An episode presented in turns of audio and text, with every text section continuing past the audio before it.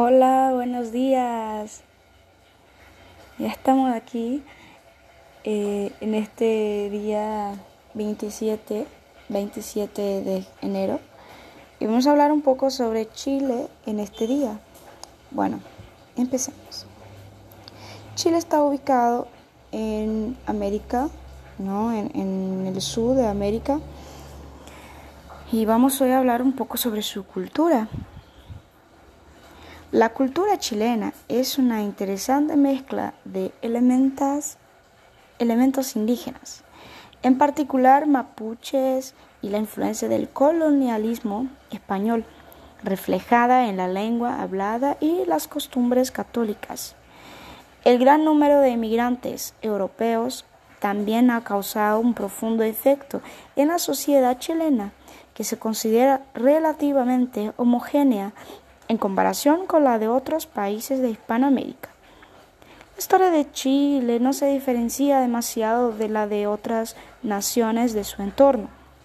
Fue conquistado por los españoles en el siglo XVII y experimentó un gran auge económico gracias a la explotación de sus recursos naturales. El golpe de Estado del 11 de septiembre de 1973 que depuso al presidente Salvador Allende y condujo a la dictadura de 17 años del general Augusto Pinochet, Pinochet creo. No evitó que Chile iniciase una transición pacífica a la democracia, a la democracia en 1990, recientemente, ¿no? Chile ha adquirido atención mundial debido al caso de los 33 mineros rescatados con éxito. Y esto estuvo en todas las, las, televisión de, todos los países, ¿no? Creo. La capital de Santiago de Chile es el centro económico y la cultura de la sociedad chilena dominante. Las costumbres de Chile se extienden a todo el país. Los chilenos viven con mucha pasión el fútbol, aunque los rodeos también tienen su afición a las costumbres chilenas, hacen uso de la variada geografía, geografía perdón, del país. Son muy populares el esquí y el surf, que aprovechan las cordilleras de Chile y su extensa línea de costa. Aunque abunda el marisco, la gastronomía chilena varía según la región. La cultura chilena se expresa en una amplia variedad de medios, como la bollante industria cinematográfica. Pintores como Roberto Mata y Carlos Sotomayor han dado fama al arte chileno. La literatura, chilena cuenta con varios premios Nobel, como Pablo Neruda, maravilloso, y Gabriela Mistral, que han impulsado el peregrinaje literario a Chile, así como las superventas internacional Isabel Allende. El baile nacional es la cueca, como ya todos sabemos, que surgió en 1824. La música es muy importante para los chilenos, como durante los 70 cualquier tipo de oposición contra la junta militar estaba ilegalizada. La canción protesta comenzó a circular clandestinamente. Actualmente la música folclórica está experimentando un resurgimiento en la cultura chilena. ¿Qué es lo que opinan ustedes? Bueno, yo en particular no, no escucho muchas canciones chilenas, solo de, de, una, de un grupo que se lanzó en, creo que en 2009, y a través de una telenovela, una adaptación la novela R-Way de Rebelde Way, de Argentina. Y bueno, esta telenovela creada por Cris Morena fue una, una, telenovela de gran éxito, ¿no? Y tuvo un gran éxito en, en, en Argentina y después vino la adaptación eh, mexicana en 2004, que, fue por, por, México, y de ahí fue teniendo una valoración mayor y pues tuvo adaptación de otros países también, como Chile, este, Portugal, India, creo, y también de Brasil. Y pues de ahí eh, es lo que me hizo querer saber un poco más sobre Chile. Pues este, conocí a, esta telenovela a través de México y pasé a, verla. Eh, se llama Rebelde, para quien no sabe, eh, la versión de, de, México. Y pues estuve ahí con, con esta telenovela y de ahí me fue surgiendo la, las ganas de, de aprender en español y me puse a estudiarlo y a saber un poco más sobre el país de México, ¿no? Después me interesé por saber de otros países y a través de la telenovela ya sabía yo que iba a aprender un poco más sobre este, estos países, ¿no? Y pues así, así fue. Aprendí un poco más sobre Argentina y, y un poco más sobre su dialecto. También de ahí fui teniendo ganas de conocer también sobre un poco más sobre Chile. Y entonces a través de la telenovela, que ya sabía más o menos cómo era la, la historia, y ya que era una adaptación, ¿no? Y pues ahí fui conociendo un poco más sobre Chile, sobre su, sus ritmos musicales, sobre sus artistas y sobre su cultura. Y pues está padrísimo la cultura de Chile. Me encanta su dialecto, me encanta su forma de hablar. De veras que yo creo que es lo, más, lo que más me gusta eh, de Chile es la forma de hablar de ellos, es esta mezcla que tienen, esta, esta, estos dialectos que tienen también me gusta muchísimo. Y bueno, espero que les haya gustado todo lo que he dicho en, esta, en este podcast. Creo que hablé lo suficiente, ¿no? Y creo que más de lo que, de que es suficiente pero espero que, dentro de ustedes hayan eh, surgido algo como eh, alguna gana de, conocer un poco más sobre Chile, sobre su historia, sobre su cultura, ¿no? La historia porque es importante, ¿no? Es de ahí de, de donde podemos saber de dónde vino todo esto, ¿no? Todo lo de la cultura pues creo que es importante saber un poco más sobre la historia de los países. Y, claro, sobre su cultura, que es lo más bonito de, cada país. Cada uno tiene su forma de ser, su forma de hablar y sus gustos y pues está padrísimo. Espero que les haya gustado. Conocían un poco más sobre Chile.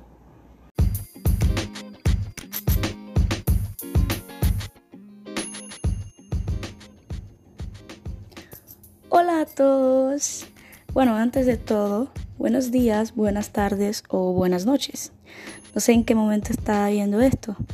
Estuve buscando por las redes curiosidades e informaciones sobre Chile y creo que no las conoce.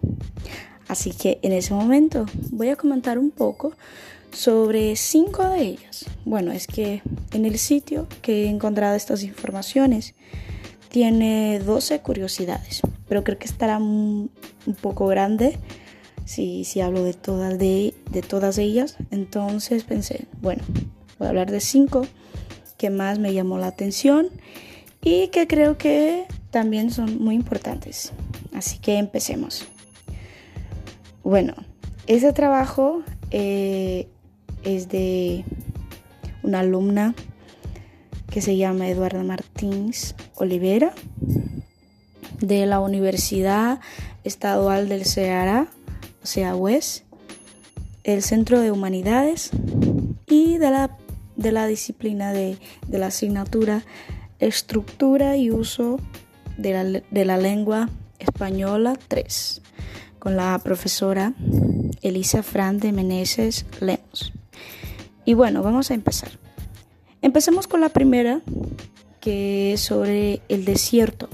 El desierto más seco del mundo está ubicado en Chile. ¿Sabías de eso? Bueno, particularmente yo no sabía. En el norte de Chile está el desierto más seco y antiguo del planeta.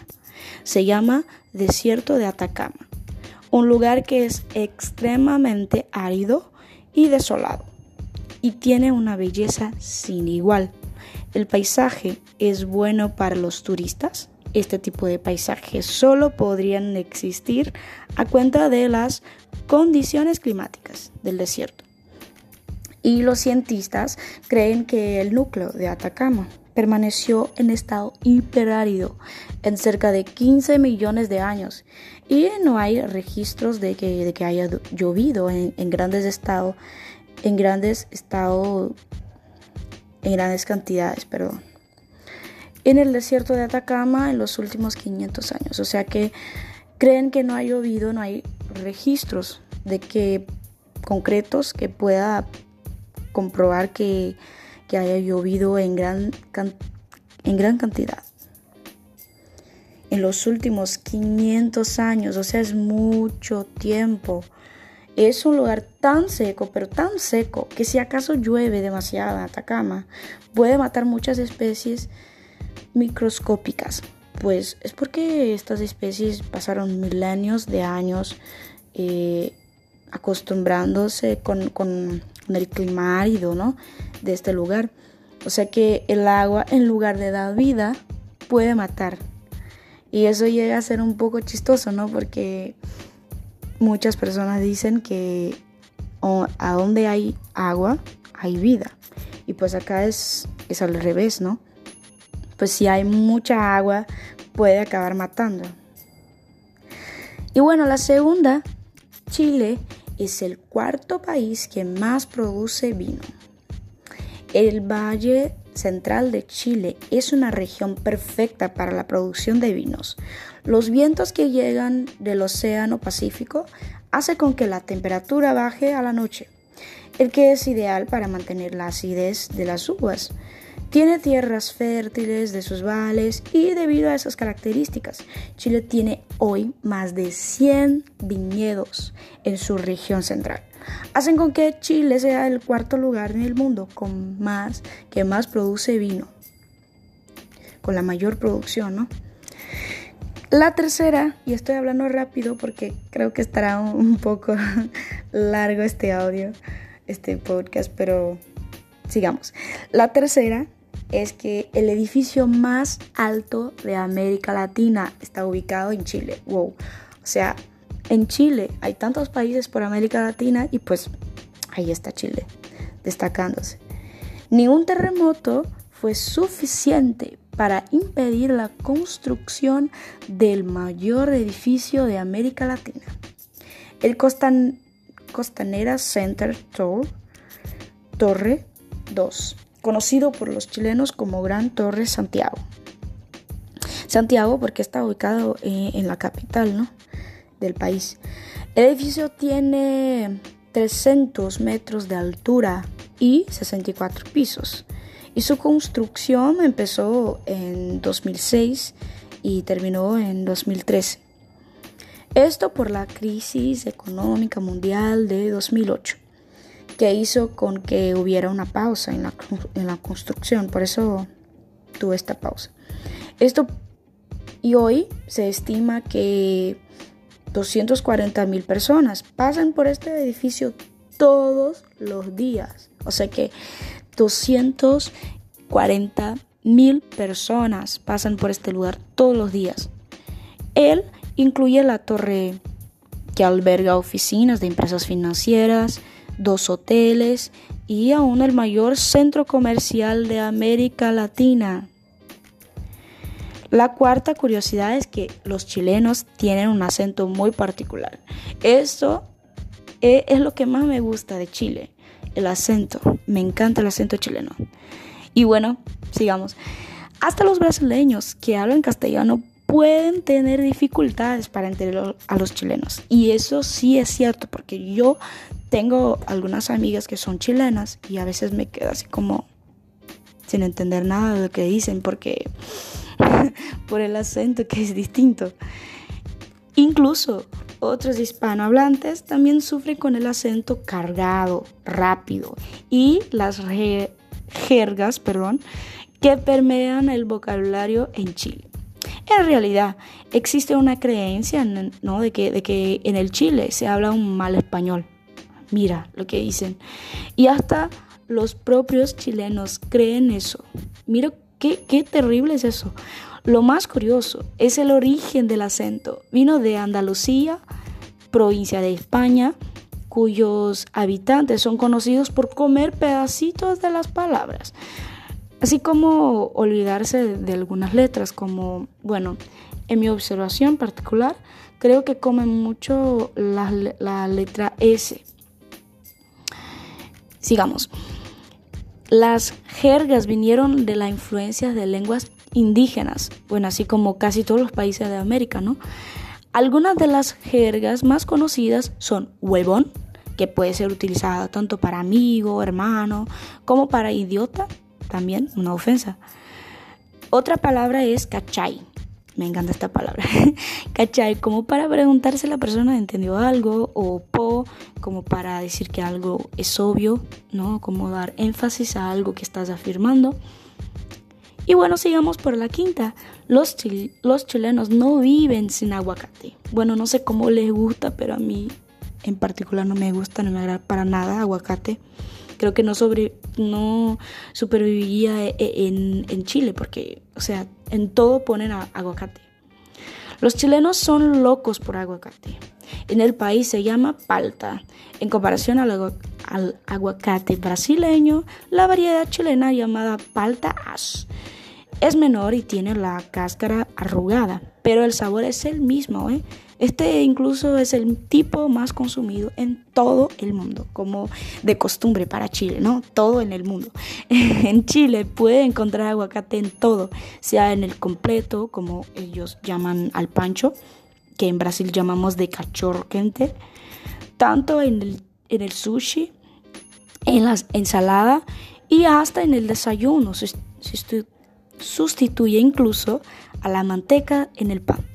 Por eso, Chile es uno de los mayores productores de aguacate en el mundo, llegando a producir casi 250 mil toneladas al año. Por Dios. Y bueno, hay muchas cosas más que explotar de, Chile, de este país increíble, pero no se puede decir de todo acá, ¿no?